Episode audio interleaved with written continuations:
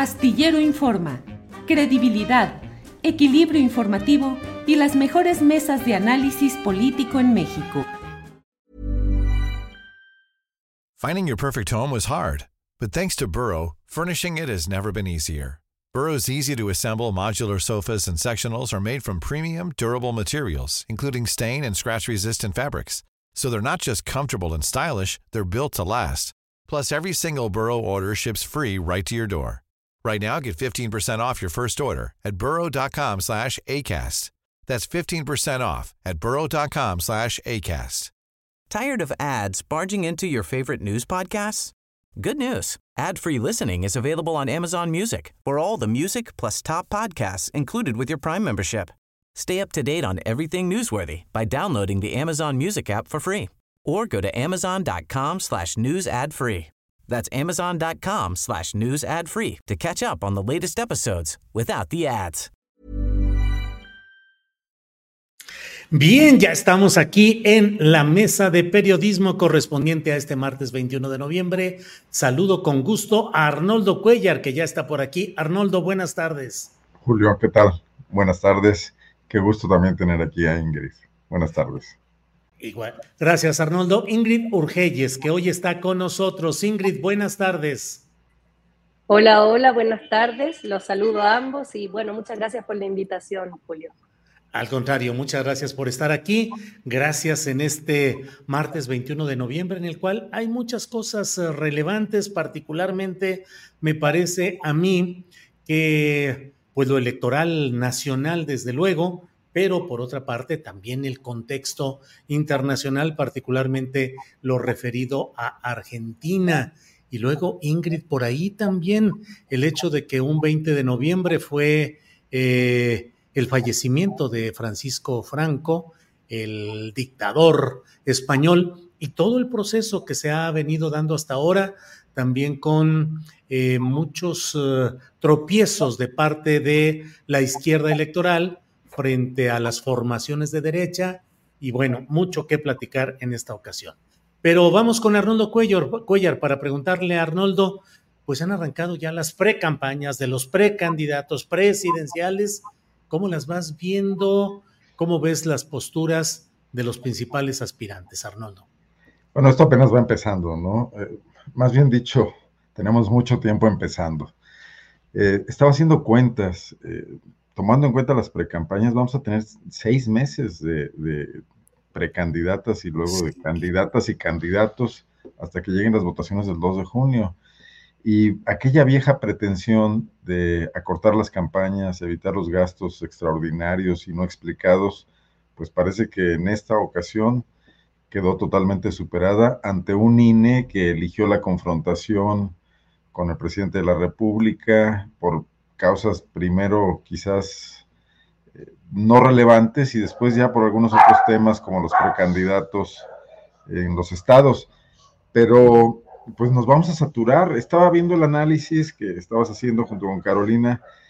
No, no tengo, no quisiera tener una impresión de lo que ocurrió en estos primeros días, primeras horas, eh, donde realmente vemos la inercia de lo que traíamos y todavía no vemos nada nuevo. Yo confío en que los, cuartos de guerra, eh, sobre todo en el caso de Morena, empiecen a perfilar esta difícil asignatura de construir a una Claudia Sheinbaum que, que, represente una continuidad, no un continuismo, sino una continuidad, pero también una diferencia. Porque además está claro que lo que hemos dicho aquí muchas veces, Julio, que hay muchas cosas pendientes a deber en proceso, a unas, algunas ni siquiera iniciadas, de las promesas de campaña de Andrés Manuel López Obrador y que tiene que ir encontrando ese delicado equilibrio la candidata de Morena para, sin, sin desaprovechar la altísima popularidad de López Obrador, que es del tamaño de la desaprobación que tenía el presidente de Argentina, Alberto Fernández. O sea, las cosas están aquí exactamente al revés para quienes quieran hacer comparaciones eh, pero al mismo tiempo empezar a tener el planteamiento que nos haga sentir que las cosas van a caminar y que no hagan extrañar a un López Obrador cuando eh, inicie su, gobierno de sus primeros pasos. Incluso durante la campaña, para también quitar esas tentaciones, ¿no? Creo que López Obrador ha sido muy claro en el sentido de que él es un presidente que se retira en cuanto concluya su periodo constitucional. Creo que hay que tomarle la palabra, que una democracia sana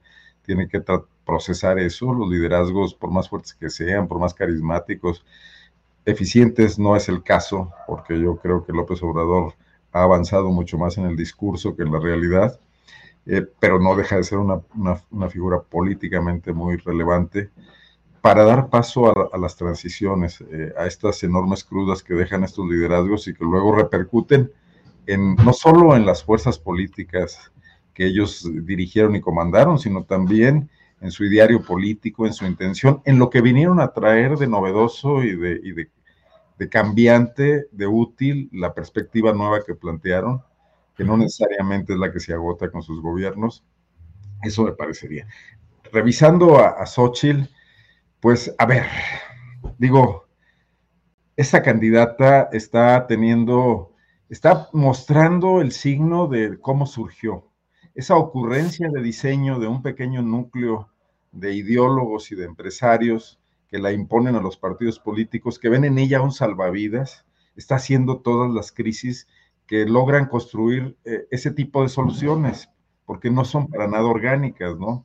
Entonces es abandonada por los dirigentes políticos con pleitos internos, con una escasa idea de, discurso, recurriendo a muchos a muchas agotadas fórmulas que le funcionaron en el primer momento de confrontación con, con el López Obradorismo. Ella sí, sin darse cuenta de que está peleando contra un presidente que tiene una enorme popularidad, cometiendo errores como los que ya se reseñaron ampliamente aquí. Eh, felicitaciones a mi ley de contradicciones en su discurso. Cuando entras conceptualmente a analizar qué significa eso, ¿no?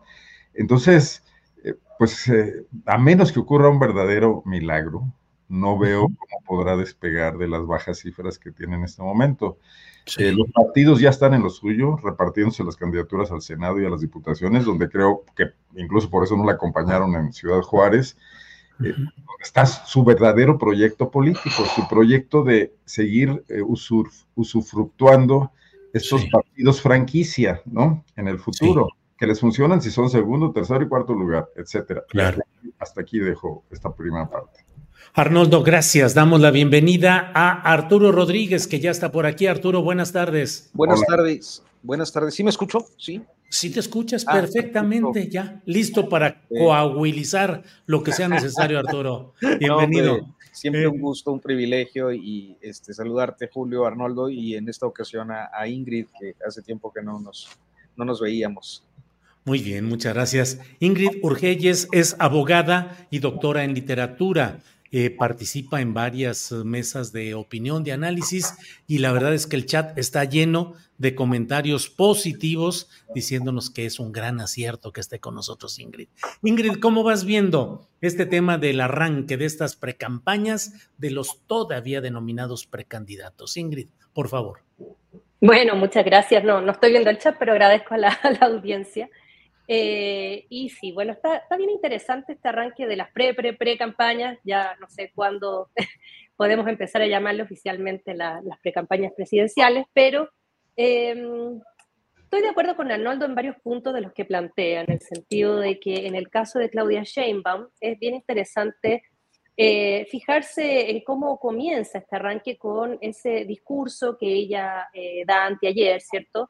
Eh, donde un poco establece los lineamientos que van a ser, eh, digamos, el futuro de lo que ella está planteando eh, y que uno pudiera entender como una especie de continuidad. Y ahí estoy de acuerdo con Arnoldo en el sentido de que, bueno, hasta qué punto va a ser una continuidad 100% basada en el gobierno de López Obrador y cuándo o en qué momentos ella se va a desprender hacia un proyecto que tenga un cariz un poco más personal. Em, siento que de estos 17 puntos que ella eh, plantea, ¿cierto? Eh, como una especie de pre-proyecto, o ya ni siquiera sé cómo llamarlo, eh, pero que son como declaraciones de principio, hay varias que son realmente muy similares a las narrativas que utiliza el presidente en em, las mañaneras y en cualquier contexto en el que él da su opinión, ¿cierto? Esto de apelar siempre a la oposición, esto también de hablar del humanismo como una cosa ideológica que yo nunca he entendido muy bien a qué se refiere, eh, y a negarse como en, sujetar al movimiento como de comunista o socialista, sino que este gran paraguas que uno se pregunta, bueno, ¿qué significará? Eh, y muy, con mucha claridad hablar del no zigzaguear, eh, lo menciona varias veces, que me parece interesante porque efectivamente eh, hasta qué punto se, no se zigzaguea cuando hay 150 personas que están entrando del PRI, del PAN y del PRD a, Morena. Eh, pero dentro de todas estas propuestas iniciales con las que arranca su, su pre-campaña, algunas cosas que vi que pudiera uno entender como más de su propia identidad como candidata, pensaría que es cuando ella habla de techo de cristal, no, nunca ha nombrado el feminismo como parte de su campaña, eh, que me llama mucho la atención, pero sí habla del techo de cristal y de buscar los derechos sustantivos de las mujeres, habla del desarrollo científico y tecnológico, que no es algo que el presidente haya contemplado, ¿cierto? Y de em, fuentes renovables de energía, que ahí uno siente que desde su lógica como de científica eh, pudiera, digamos, estar eh, como hacia una mirada un poquito más ecológica del desarrollismo. Por otra parte, hay muchos temas que deja pendientes. Yo me imagino que con el tiempo irá desarrollando, pero el gran ausente, que es de las cosas más eh, cuestionables del gobierno de López Obrador, tiene que ver con la estrategia de seguridad. No se menciona absolutamente nada. Eh, y estos dos spots iniciales con los que ella arranca, ¿verdad? que son spots nada tan eh, particulares, porque es un poco esto de, apelar a grupos, colectivos de mujeres, pueblos indígenas, etc. Eh, y por otra parte tenemos el caso de eh, Xochitl y de Samuel, que son las otras dos alternativas con sus propios spots. Xochitl yo creo que muy extraviada, y ahí estoy con Arnoldo, yo creo que ella está extraviada en todos los sentidos posibles, desde que celebra a ley, pero al mismo tiempo dice que es trotskista y al mismo tiempo hace este spot eh, como de eh, mi triste historia de mujer desplazada que llega, una cuestión bien individual y bien como tratando de demostrar que ella viene desde abajo. Y por otra parte, Samuel, que plantea una narrativa interesante, eh, como más joven, más renovada, que son estas nuevas como tipo candidaturas medio buquele, ¿no? Como apelando a, soy joven, pero soy pragmático y ofrezco algo diferente. Está también esto de, Mariana, que, dijéramos es como su brand o, su marca más potente. Eh, pero sí, se ve interesante. Eh, sin embargo, me parece que en esta elección al menos eso, eh, lo que puede hacer Samuel, lo que puede hacer Sochi, yo creo que ya no, no tiene mucha posibilidad. Bien, Ingrid, gracias. Arturo Rodríguez, ¿qué nos dices de los arranques de pre-campañas de Samuel García, Xochil Gálvez y Claudia Sheinbaum. ¿Hay elementos novedosos? ¿Cómo vas viendo todo ello, Arturo, por favor? Eh, bueno, yo eh, pienso que es un arranque muy convencional, muy propio de, cada uno de los tres y que se van presentando. Y, creo que en el caso de, de pues es clara la apuesta por un eh, proyecto de continuidad eh, porque es lo que representa eh, desde su origen y su grupo político y el planteamiento que ha venido haciendo en distintas temáticas a lo largo de los últimos seis años, podríamos pensar que más, pero bueno, pues digamos que del periodo electoral del 17-18 a la fecha me parece que es eh, consecuente y que su eh, apuesta por eh, promover la continuidad pues tiene una lógica que no solo atiende a, la digamos a la congruencia que necesariamente tiene que exponer en su campaña, sino también a niveles de aprobación muy altos del presidente López Obrador. Por el lado de Xochitl, yo he visto algunos comentarios eh, un tanto eh, eh, contradictorios en el sentido, o sea, que se contraponen en el sentido de que por una parte vemos a una Claudia Sheinbaum que reivindica el movimiento, que reivindica la tarea de, todos para, seguir construyendo, para seguir transformando y más o menos juega sobre esa idea, mientras que eh, la narrativa de Xochitl Galvez es más individual. Eh, habla ella de, su vida, de sus experiencias, de, cómo transitó de, un pueblo rural y pues a estar eh, en las grandes ligas de, los negocios y la política, que tendría que ser más precisa en eso, creo, pero a mostrarse como una persona que logra una movilidad social y llega a tener éxito. Y, entonces dicen, hay una narrativa de Claudia incluyente y, y plural, y que habla en plural, y una narrativa individualista de Claudia. Yo creo que más allá de esa perspectiva, eh, en términos prácticos y, de mercadotecnia, la posición de Xochitl es eh, necesaria, tenía que iniciar así porque eh, no tiene los niveles de conocimiento de Sheinbaum, o sea, ella tiene que presentarse ante una gran cantidad de electores que no la conocen y que no tienen idea de quién es. Y finalmente está Samuel García con pues una primero un, eh, eh, orange eh, wash, digámoslo así, para sanar más white este, pues sí, un lavado en naranja, ¿no? Una, una, intentona de, revertir aquellos episodios penosos que, sin embargo, le dieron puntos ante un electorado peculiar como es el de Nuevo León, eh, pero que no son bien vistos eh, en el resto del país. y entonces acude a tratar de lavar estos eh, tropiezos que vienen desde hace años y pues apuesta a una campaña o a una propuesta publicitaria tan fresca o tan diferente o disonante a la convencionalidad de las campañas políticas con el propósito de aprovechar las redes sociales. Y yo diría que de manera muy destacada la, participación de, su esposa eh, con elementos visuales o audiovisuales que eh, pues eh, traten de captar a un sector del electorado que no sea tan reflexivo y que en su oportunidad lleguen a tomarlo un poco en serio.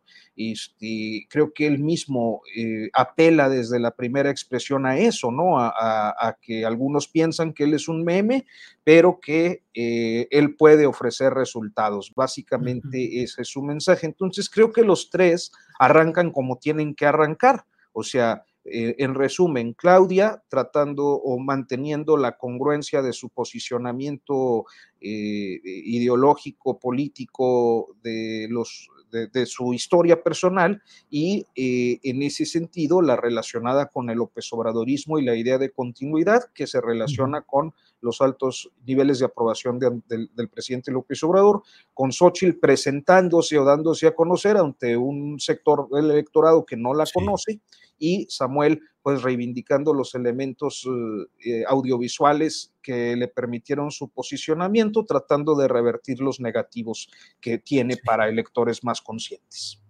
Muy bien, Arturo, gracias. Arnoldo Cuellar, em, estamos hablando de ese elemento distinto, es decir, continuidad de esa disposición de Samuel Rodríguez y sobre todo de su esposa Mariana, Samuel García y su esposa Mariana Rodríguez, de usar pues, las redes sociales.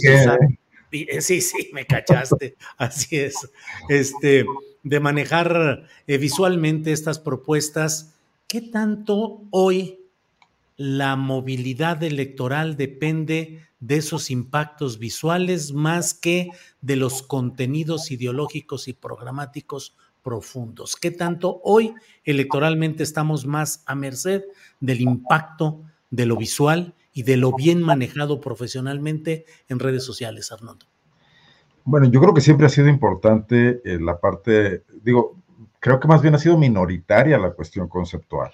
O sea, yo siento que muy pocos candidatos en el pasado de este país eh, han logrado, por ejemplo, irrumpir en la política tradicional, lo que hizo Vicente Fox, el propio Andrés Manuel López Obrador, apelando exclusivamente a a un discurso, ¿no? Quizás en la izquierda eso haya funcionado mejor. Quizás esa, secuela de las tres candidaturas de Cuauhtémoc Cárdenas, siendo un hombre seco, visualmente poco atractivo, con una fachada nada más de dignidad muy bien puesta, pero poco fotogénica, eh, le dio a la izquierda un gran espacio, ¿no? Lo sacó de las, la sacó de las catacumbas, la llevó a ser eh, contendiente principal, segunda fuerza política y un protagonista de los últimos digamos, que fueron 12 años del siglo pasado y todavía, y le heredó a Andrés Manuel un espacio político importante. Pero siempre han estado, o hace mucho tiempo están todos estos personajes que le apuestan al espectacular, a la frase. Recordemos el, el lema con el que cada presidente de la República, candidato primero, priista, salió a campaña. Claro que no les hacía falta eso, porque tenían la maquinaria del fraude electoral, digamos, el arriba y adelante, la solución somos todos. Este, Miguel de la Madrid, que hablaba contra la corrupción, ya no recuerdo exactamente en qué tono, porque se le había venido la crisis del López Portillismo. Eh, y eso yo no sé si motivaba a votos o no, pero construía eh, programas políticos, los simplificaba, los mandaba a, a, que quien no se va a meter a leer un texto amplio pudiese en una frase más o menos identificar de qué hablaba el candidato. Hoy eso con las redes sociales, con, con los medios de comunicación, eh, por estas vías rapidísimas, el teléfono que está todo el mundo viendo, mesas como esta, programas de televisión, los propios programas de la televisión convencional tienen que colocarse luego en, YouTube, en Instagram, etcétera, para poder alcanzar otras audiencias. Hay un componente ahí que, definitivamente vamos a, pues, a conocer su impacto. Yo sí creo que hay un segmento del electorado que va a ser sensible a esto y que, y que va a rechazar mucho eh, otro, otro tipo, o, rechazar quizás no sea la palabra, ignorar quizás más bien, entrar a, debates políticos profundos.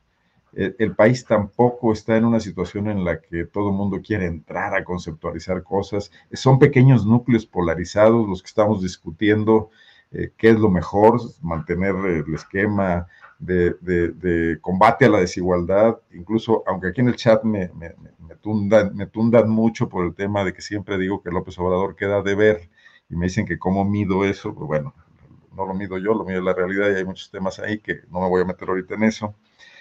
Eh, pero no hemos llegado a un nivel de, de, crisis de ninguna manera, o sea, la mayor parte de la gente está a gusto eh, con lo que está ocurriendo.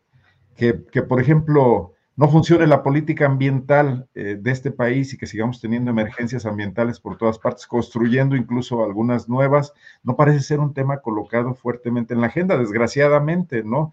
Pese a que algunos discutan que las energías alternativas y que la refinería es una equivocación, en realidad los temas son otros. El, el tema son, por ejemplo, que no tenemos ya ríos en este país limpios, ¿no? En algunos casos ya no tenemos ni ríos. Aquí pasaba el Lerma en Guanajuato hace algún tiempo, ahora ya no existe. Es, un drenaje, ¿no? Bueno, ese tipo de temas no están haciendo crisis. Entonces, el debate va a ser más superficial. ¿Sí o no? López Obrador sí, López Obrador no. 4T sí o no. Y ese debate lo está perdiendo en este momento eh, quienes eh, pretenden sabotear o criticar o hacer sentir que sí está ocurriendo una tragedia. Y lo dicen las encuestas todos los días, que miden la popularidad del presidente y que miden ahora también a los candidatos presidenciales. Pero también siento que esas encuestas dejan de fuera a este electorado, sobre todo un electorado joven, que ya no va a los medios, ni siquiera eh, a, los, a los que estamos en, en, en, vías digitales y que nos pretendemos alternativos, sino que se está informando en, en TikTok muy rápidamente y es a lo que le está apostando en el caso de, Samuel García y de su esposa Mariana Rodríguez, o como tú dices, Samuel Rodríguez. Y Mariana García. bueno, es más Samuel Rodríguez que ella, Mariana García. porque el personaje es ella y todo el mundo dice no la, no la dejen de observar. Así es. Ahí puede dar un brinco, que a quien ameniza es a Xochitl, porque también ella es un personaje que no permea mucho en esos ámbitos. ¿no? Bien, Arnoldo. Ingrid, paso al tema de lo sucedido en Argentina, ya que estamos en este terreno de lo visual, de lo escénico, lo escenográfico, un candidato libertario como ha sido Javier Milei, eh, estrambótico, escandaloso, estandopero eh, virtualmente, es decir, como economista hacía casi stand-up en algunas mesas de análisis o programas a los que lo invitaban y finalmente la gente votó por este hombre con una motosierra y con propuestas muy osadas. ¿Qué opinas, Ingrid? De hecho, mi ley parte efectivamente haciendo performance en distintos teatros, que son actuaciones realmente como del economista, eh, digamos, estrafalario, eh, que está en contra de todo lo que hay. Eh, y efectivamente de ser absolutamente nadie pasa a ser elegido como eh, candidato presidencial. Lo mismo nos pasó en Chile con un personaje de apellido Cast, que inicialmente era alguien, eh, no digamos que tuviera un peso en la política y de a poco fue ganando terreno y en la última elección presidencial disputó con Boric, pero muy, muy cerca de ganar la presidencia. José Antonio Cast. José Antonio Cast, efectivamente. Y son estos movimientos mundiales que estudios hay un montón de cómo se llaman, porque son las, las derechas de las derechas, alt-right se les llama como derechas alternativas.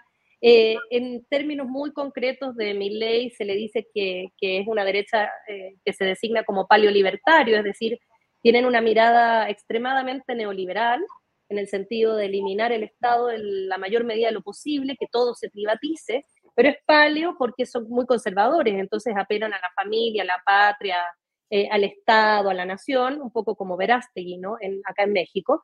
Y es difícil como estabilizar esto a nivel mundial porque cada lugar geográfico tiene sus propias particularidades. Todavía es un movimiento que está en continuo cambio, parte eh, desde el siglo XXI, es algo muy reciente.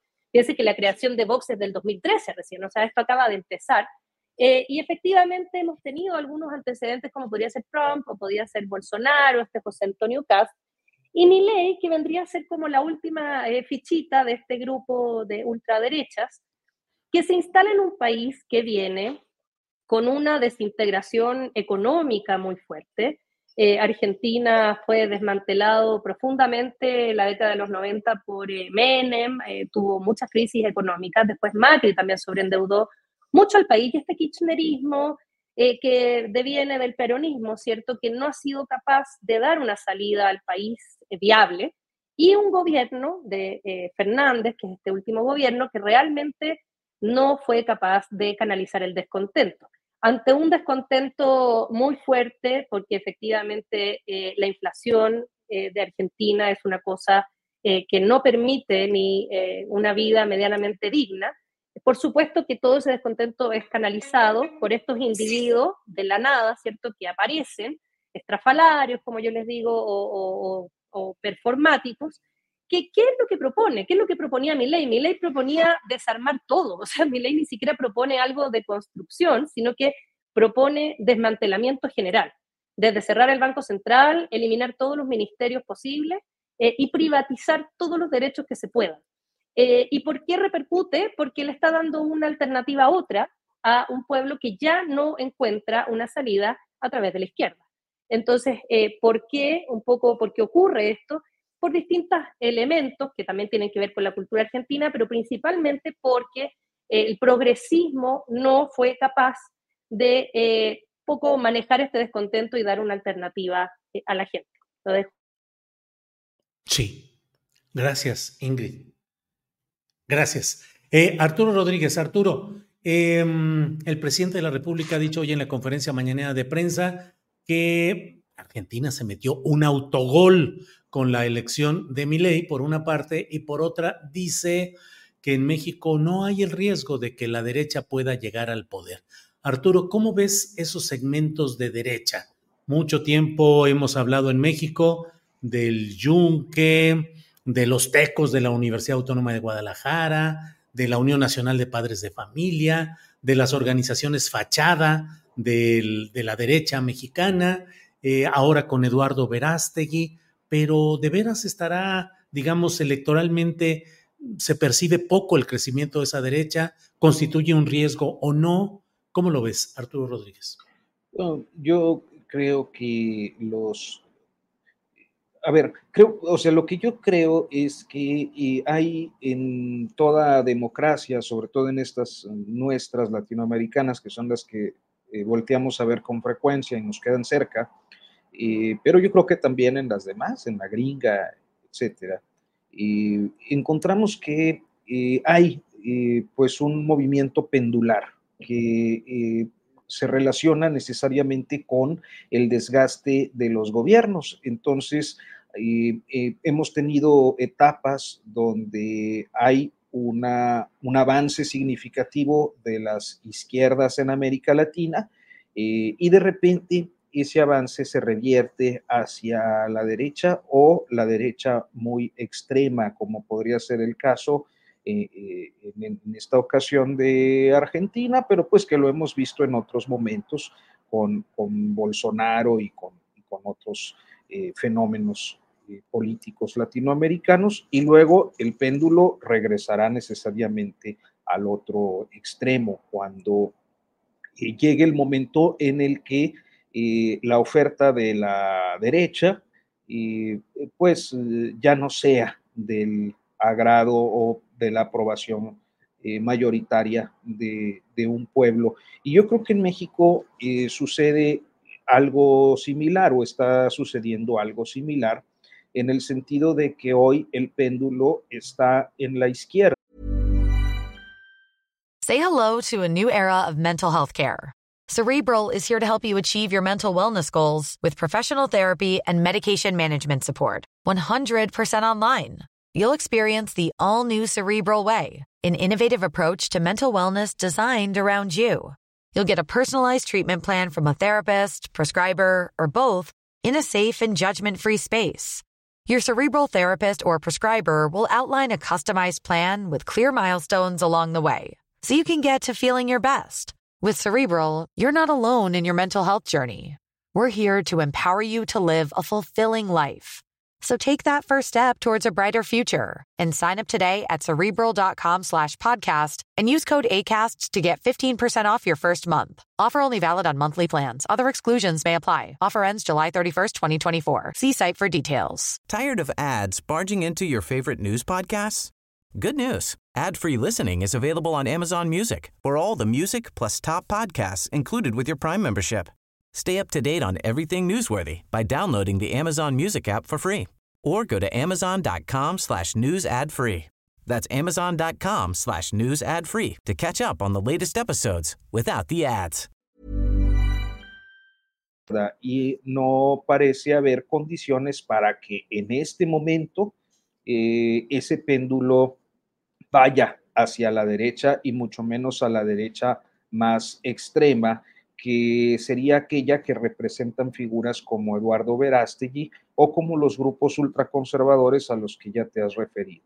Este, esos grupos ultraconservadores, sin embargo, tienen una presencia permanente, constante en la sociedad mexicana y creo que es eh, muy notorio en algunas discusiones eh, públicas, en el, en el, debate legislativo e inclusive eh, en la calificación constitucional eh, posterior al debate legislativo de temáticas relacionadas con derechos sexuales, reproductivos, eh, diversidad sexual, etc. Y porque, a final de cuentas, la presión que suelen ejercer sobre actores políticos de todos los partidos es muy intensa.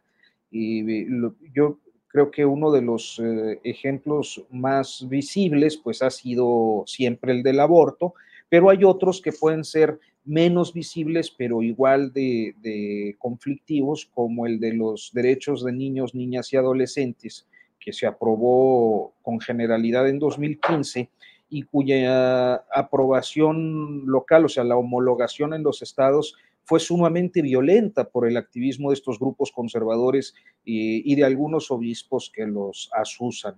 Entonces, creo que tienen una importancia política, creo que hay algunos momentos en los que logran tener una mayor presencia electoral, como ocurrió en el caso de los gobiernos panistas, cuando pues algunos actores del Yunque, por ejemplo, llegaban a secretarías de Estado, a gubernaturas, alcaldías, Arnoldo seguramente tiene un, retrato más eh, eh, amplio, claro, contundente del que yo pueda, pueda tener, pero eh, en este momento no están en el ánimo electoral, como no lo están los grupos oligárquicos, como no lo están los representantes de las familias que históricamente han detentado el poder, no es extraño, no es casual que eh, personalidades como Marcelo Ebrard o como Santiago Krill no logren tener un mayor posicionamiento en un país donde el ánimo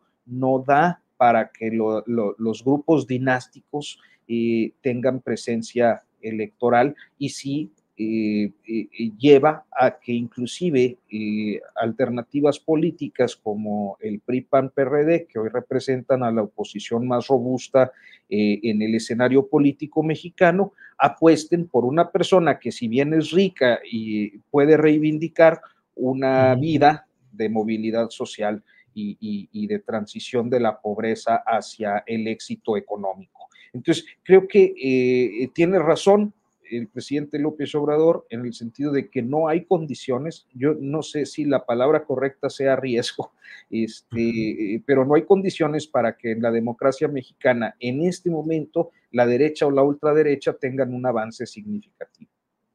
Bien, Arturo. Arnoldo Cuellar, ¿cómo va la derecha en México? Luego, eh, algunos decimos, con Eduardo Verástegui, la ultraderecha quiere tomar su asiento en el escenario electoral que nunca ha tenido expresamente, pero sí lo ha tenido a través de partidos, a través de posiciones en cargos de poder.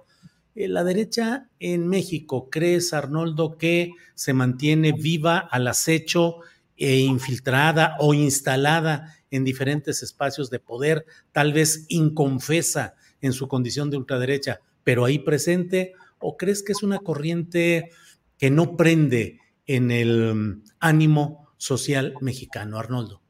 No, bueno, yo sería muy cuidadoso en, ser terminante al respecto, porque yo creo que hay derechistas en todos los partidos políticos. Hay gente que, y, además el derechismo actual ya tiene que poco que ver con, aquellos milenarismos que quizás conocimos en otra época. Eh, tiene mucho que ver con el tema de, del capitalismo exacerbado y de, este libertarismo que quiere que los dejen hacer todo lo que quieran y creo que ahí tenemos ejemplares en todas partes, pero, pero la, derecha no crece por sí misma, o la ultraderecha, o los radicales, eh, digamos, anti, anti todo, antisistema, ¿no? El, el, tema es que de pronto las sociedades y, y los, los sistemas políticos se quiebran en sí mismos por su incompetencia, por su incapacidad de solucionar algún tipo de problemas, que, pienso que eso pasó mucho en la Argentina, por la corrupción. Y entonces los milenaristas eh, encuentran terreno abonado para las, para, ante el hartazgo de la gente, eh, salir y proponer soluciones que, que, son de, romperlo todo, ¿no? En un momento dado y que, y que después del discurso electoral evidentemente no, ni siquiera pueden romper nada, pero se hacen con el poder para lo que sí les importa, que es privatizar, eh, eh, terminar con los programas, eh, digamos, sociales y destinar todo ese dinero a otro tipo de cuestiones. Me, asombra la rapidez con la que ya haya un, plan en Argentina para, hoy, hoy estaba leyendo entrevistas con quien va a ser el mega secretario de infraestructura, ecología, energías, etcétera, que van a compactar varios ministerios y que ya tiene planes para construir carreteras, para privatizar la industria petrolera, etcétera, ¿no? Yo creo que un poco van por ahí las cosas. Y ahí el tema no son los, los ideólogos, eh, eh, ¿cómo le podríamos llamar? Delirantes, sino los que están detrás de ellos, los que los han financiado, los que los han hecho llegar a los estudios de televisión para que se vuelvan populares y los que van a sacarle una raja enorme a ese asunto. O sea, si mi ley era asesor de empresarios, pues esos empresarios están en la raíz de, su crecimiento político y van a estar en las decisiones de, sus, de, su gobierno, ¿no? Y bueno, aquí no, no vayamos muy lejos.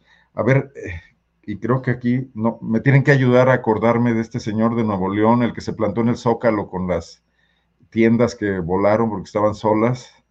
¿Recuerdan? Ah, Lozano, el de Gilberto, Lozano. Gilberto Lozano. Gilberto Lozano fue un ejecutivo de FEMSA. Sí. Que de pronto sale a hacer una labor de construcción de una especie de organización no gubernamental de derecha y recorrió el país con sus dinero, con sus recursos, con la liquidación que le dio FEMSA. Evidentemente no. Eh, a lo mejor no funcionó hasta este momento, pero hay un proyecto político que, que a ver si pega, que evidentemente está alimentado por grandes capitales y por empresas que no, les gusta la conducción política del actual gobierno y que no les han gustado otras conducciones políticas, incluso de gobiernos periodistas, ¿no? Entonces, eh, ¿qué, es lo que construye la posibilidad de que eh, un candidato antisistema y sobre todo de derecha crezca en un país es la quiebra del sistema político que aquí en México, quiero decirles, que esté en marcha.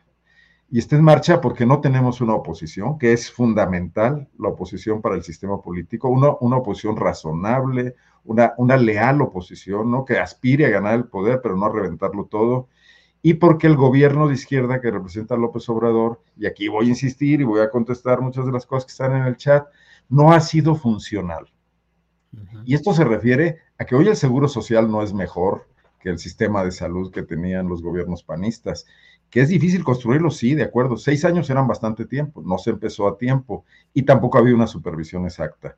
Hablaba yo de la política ambiental. López Obrador ha tenido tres secretarios de Estado en medio ambiente, una, una superestructura de la que dependen una serie de organizaciones vitales para el país, procuradurías de medio ambiente, comisiones de áreas protegidas, de biodiversidad, etcétera y está relativamente abandonada como política pública seria. Y hay que recordar por qué salió Víctor Manuel Toledo, porque le filtraron un audio. Burócratas del interior de la Secretaría asociados a las grandes empresas en el tema de, la, de la, prohibición de los químicos que se utilizan para, para, para, los cultivos, para la productividad de los cultivos, sobre todo este que está muy prohibido el glifosato. El glifosato, exactamente. No le arrojaron en su casa unos costales con glifosato y lo hicieron renunciar a, Víctor Toledo. Eh, entonces, esa política ambiental que no provocó el desastre, el, actual sexenio, pero que tampoco ha hecho nada para revertir el que heredó y que ya tenemos cinco años y por lo menos algún signo debería de haber en ese sentido, es lo que podría hacer que Claudia herede graves problemas que si no es capaz de resolver, a la vuelta de unos cuantos años tengamos políticos antisistemas que están hoy sembrando sus primeras semillas, no para, no para eh, ir a competir de manera seria, pero para ir construyendo algo y que recibirán dinero seguramente, ¿no? Claro.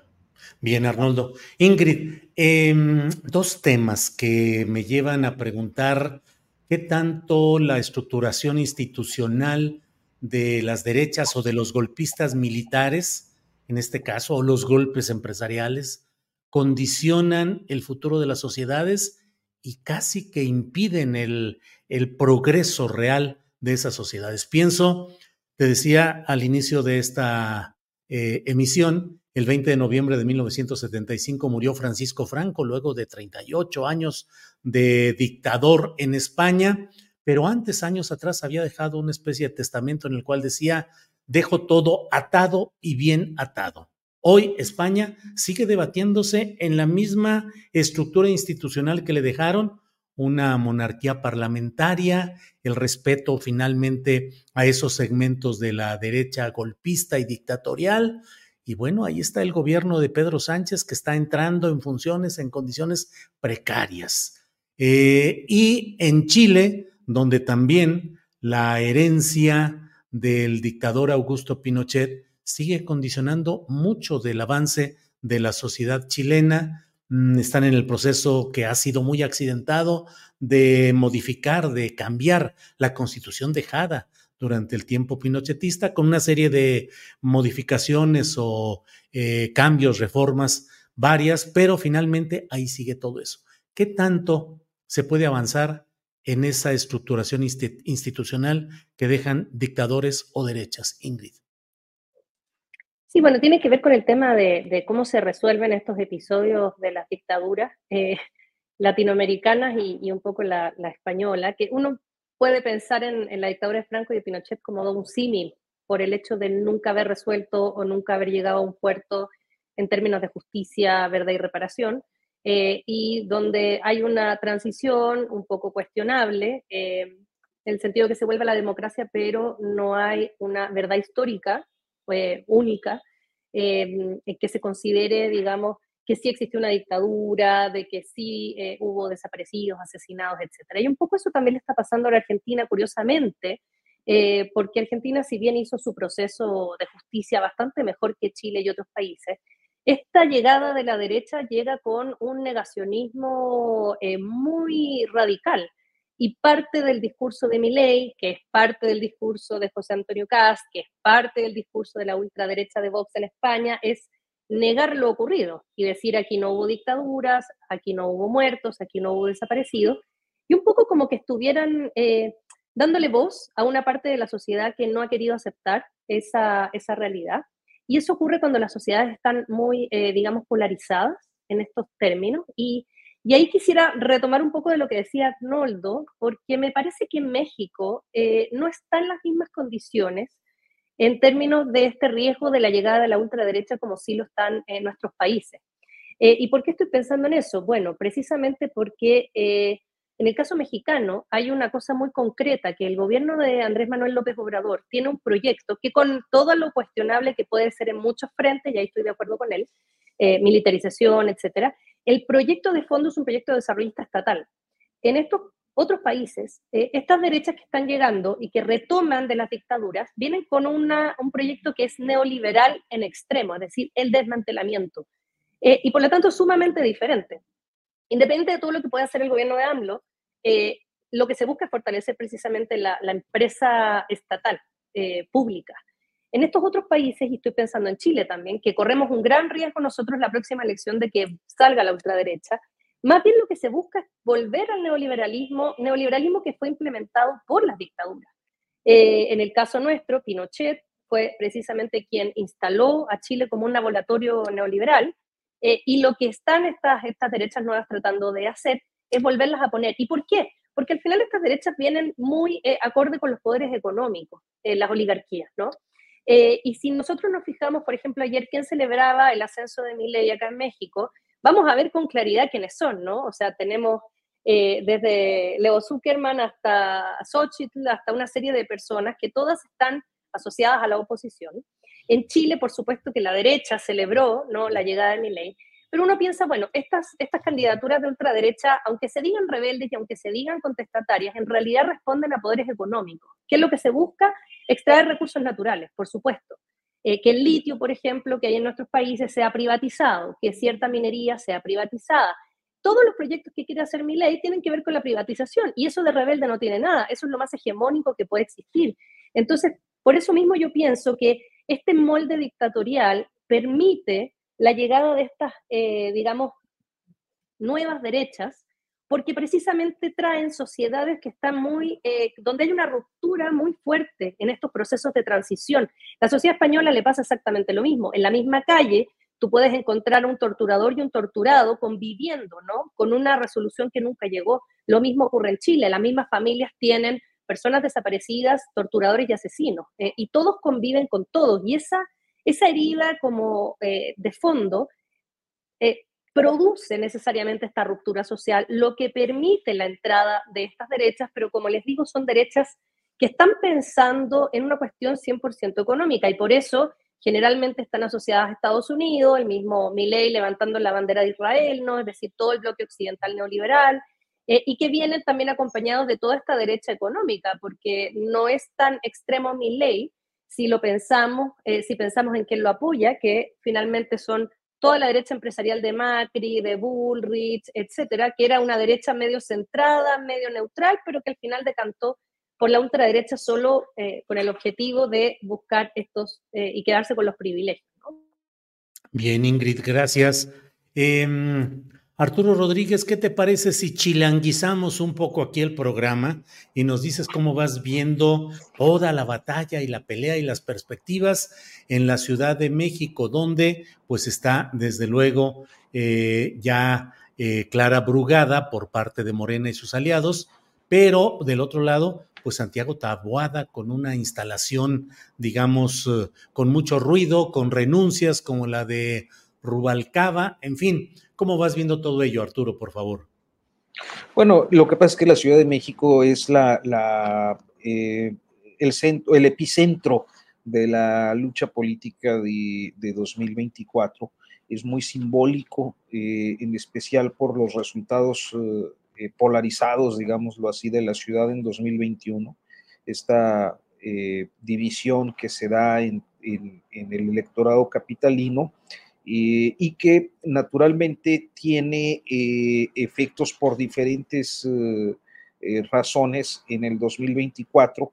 Una candidata a la jefatura de gobierno por Morena que representa, pues sí, a la, izquierda histórica, que viene desde el movimiento maoísta, del movimiento popular en el oriente de la Ciudad de México, y con una trayectoria cercanísima a López Obrador en los últimos 20 años, cuando menos, eh, eh, frente a un candidato, o eh, creo que será así, un candidato, que pues representa a esa clase media acomodada, capitalina, abundante, que pues ofrece, digamos que una eh, mejor alternativa para un sector de la población que eh, rechaza todo aquello que huela a, izquierdismo eh, en, la ciudad. Entonces,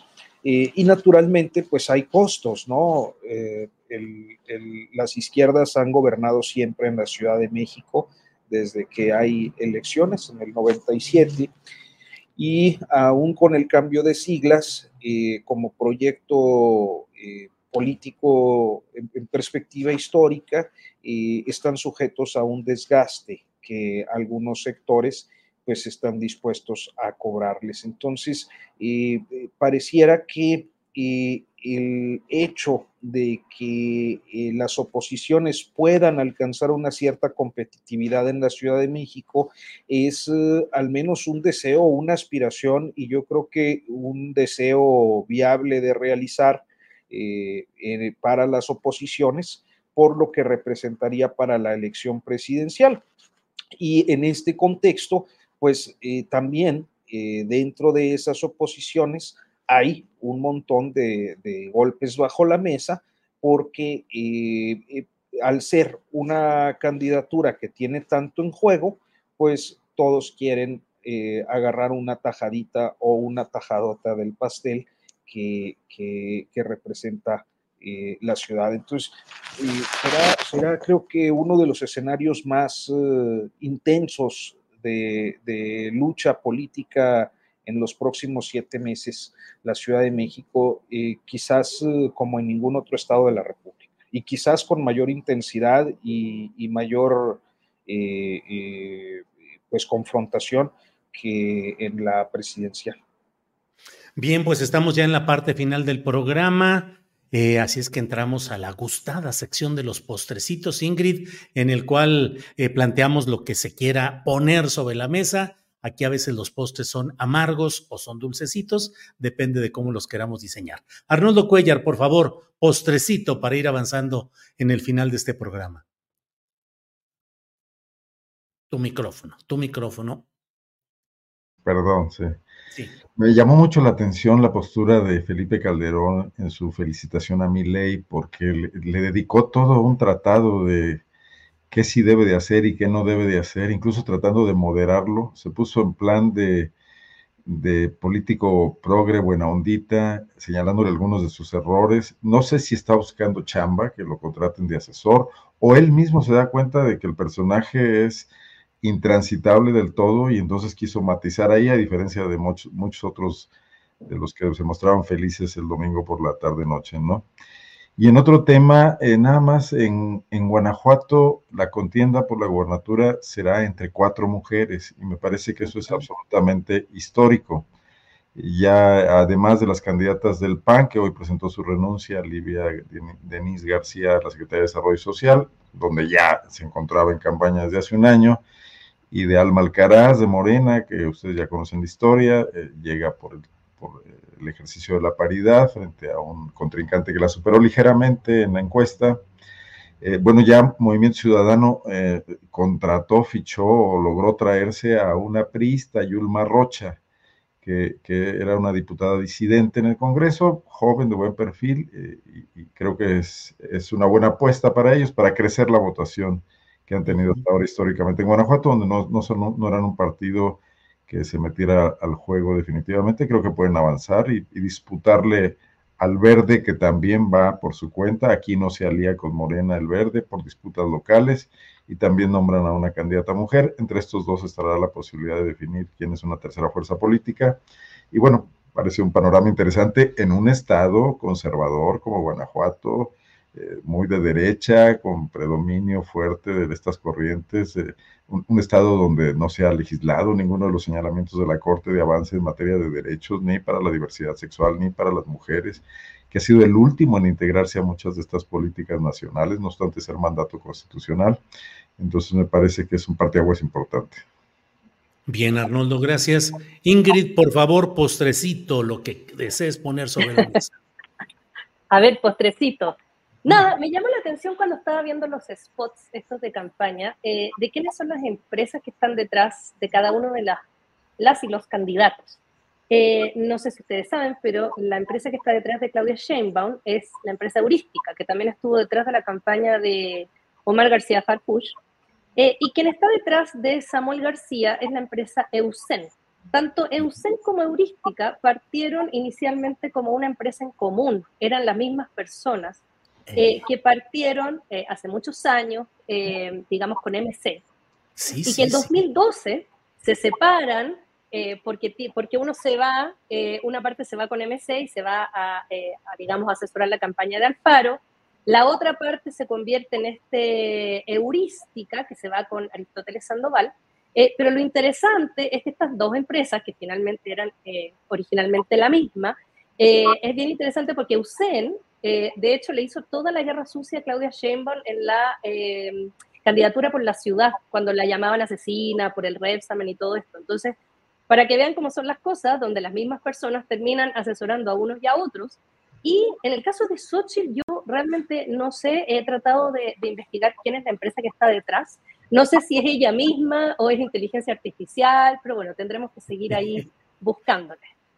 Muy bien, así es. Un, detalle muy interesante, Ingrid, esto acerca de esas empresas de asesoría en comunicación política, uso de redes sociales, todo ello, eh, que efectivamente relacionadas con el origen de la campaña de Enrique Alfaro para la gubernatura de Jalisco y luego separadas, varias de ellas siguen ahí metidas en diferentes espacios. Arturo Rodríguez, por favor, postrecito ya para ir cerrando esta mesa. Por favor, Arturo.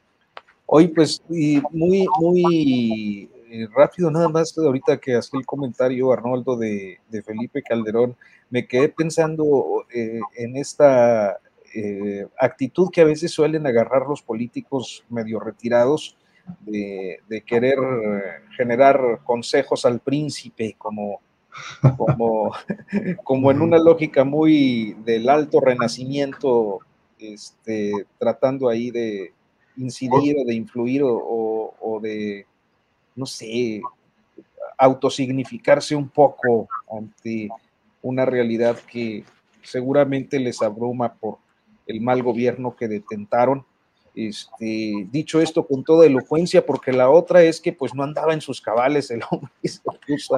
Entonces dictó a alguien que le corrigió los errores porque estaba bien escrito. Hasta eso. Bueno, bueno, Arnoldo, es que eres de Guanajuato y crees que todos los expresidentes escriben como Vicente Fox, pero... Claro, imagínate.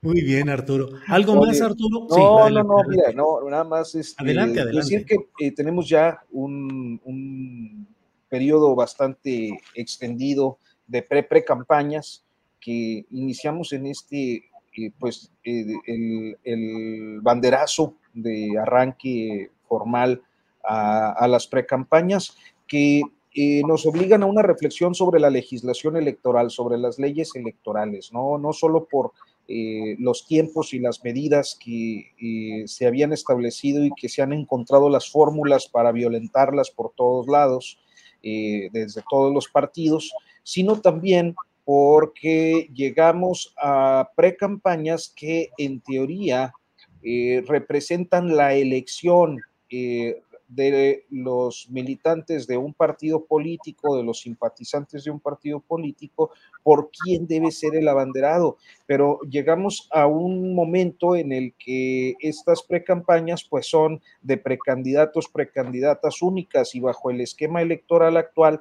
tendríamos que suponer que al menos si son únicos, pues para qué hacen campaña y para qué el dispendio de recursos, por cierto, que tanto le ha preocupado narrativamente a, a Morena en los últimos años que se está dando a partir de, ayer. Entonces, creo que esto es indispensable para el periodo postelectoral. Sé que es muy anticipado, pero se tiene que ajustar de algún modo porque si no nos enfrentamos a normas de simulación, o sea, hay una simulación que restringe los tiempos para hacer campaña, porque a final de cuentas nada puede hacerse contra las campañas que ya se hicieron para ser coordinador de la 4T o para ser coordinador del, del Frente Amplio o para lo que sea. Este, y llegamos al periodo de precampañas donde no hay elección interna de los partidos, donde hay precandidatos únicos. Pues estamos hablando en realidad de campañas extendidas, más de un año, ¿no? De, de proselitismo. Es, es absurdo y, ajeno a los controles, libre de controles eh, que nos lleven a ver de dónde vienen los financiamientos, mucho dinero, espectaculares, bardas, movilizaciones, y, pareciera que todo el mundo está atado de manos en la institucionalidad electoral. Entonces creo que es un tema ahí para dejarlo. Como Muy bien, Arturo. Sí. Arnold. No, coincido, que eh, además, pero para mí forma parte de esa crisis general, ¿no? Donde ya no hay, no hay quien haga equilibrios ante esto. El INE perdió posibilidades porque tomó partido también, ¿no? En, su momento, el anterior INE. Bien, pues gracias a los tres, si no hay ningún otro comentario. Ingrid Urgelles, gracias por esta ocasión, que ya hay aquí gente que está diciendo que se chilenice esta mesa también. No nada más guanajuatice, coahualice, sino también se chilenice. Ingrid, gracias por estar aquí. Tu micrófono, por favor. Muchísimas gracias y gracias a la audiencia. Gracias. Arturo Rodríguez, gracias. Buenas tardes. Muy buenas tardes. Un gusto, como siempre, Julio Arnoldo. Ingrid, qué gusto eh, volver a, a encontrarnos. Arnoldo, gracias y buenas tardes. Muchísimas gracias, Julio. Como siempre, muy enriquecedora la participación de Ingrid y saludos Arturo. Muy bien, muchas gracias a los tres. Hasta pronto. Tired of ads barging into your favorite news podcasts? Good news. Ad-free listening is available on Amazon Music. For all the music plus top podcasts included with your Prime membership. Stay up to date on everything newsworthy by downloading the Amazon Music app for free or go to amazon.com slash news ad free. That's amazon.com slash news ad free to catch up on the latest episodes without the ads. ¿No se merece tu familia lo mejor? Entonces, ¿por qué no los mejores huevos? Ahora, Egglands Best están disponibles en deliciosas opciones. Huevos clásicos, de gallina libre de jaula y orgánicos de Egglands, que ofrecen un sabor más delicioso y fresco de granja que le encantará a tu familia. En comparación con los huevos ordinarios, Egglands Best contiene la mejor nutrición como 6 veces más vitamina D, 10 veces más vitamina E y el doble de omega 3 y B12. Solo Egglands Best. Mejor sabor, mejor nutrición, mejores huevos. Visita egglandsbest.com para más información. Para que te enteres del próximo noticiero, suscríbete y dale follow en Apple, Spotify, Amazon Music, Google o donde sea que escuches podcast. Te invitamos a visitar nuestra página julioastillero.com.